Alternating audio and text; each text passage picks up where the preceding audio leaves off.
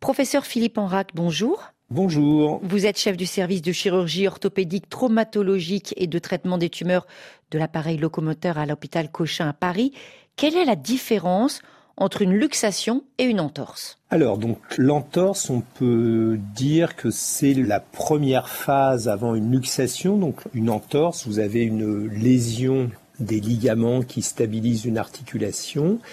Et si le traumatisme est plus important, vous allez avoir en fait une perte de la congruence de l'articulation. L'anatomie va être modifiée, l'articulation va se, entre guillemets, déboîter. Donc c'est le stade ultime de l'entorse. Vous avez donc une perte des rapports anatomiques de l'articulation. Bien sûr, pour avoir une luxation, il faut que les ligaments, la capsule qui entoure l'articulation soient rompus.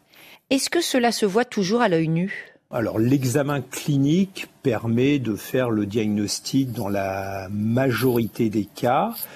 La luxation la plus fréquente, c'est la luxation de l'épaule.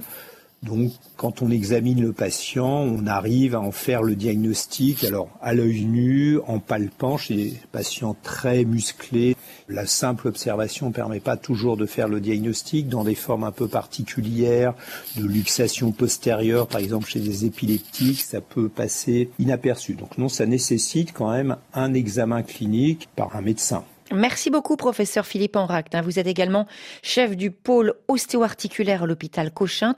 Et on se retrouve à 9h10 temps universel.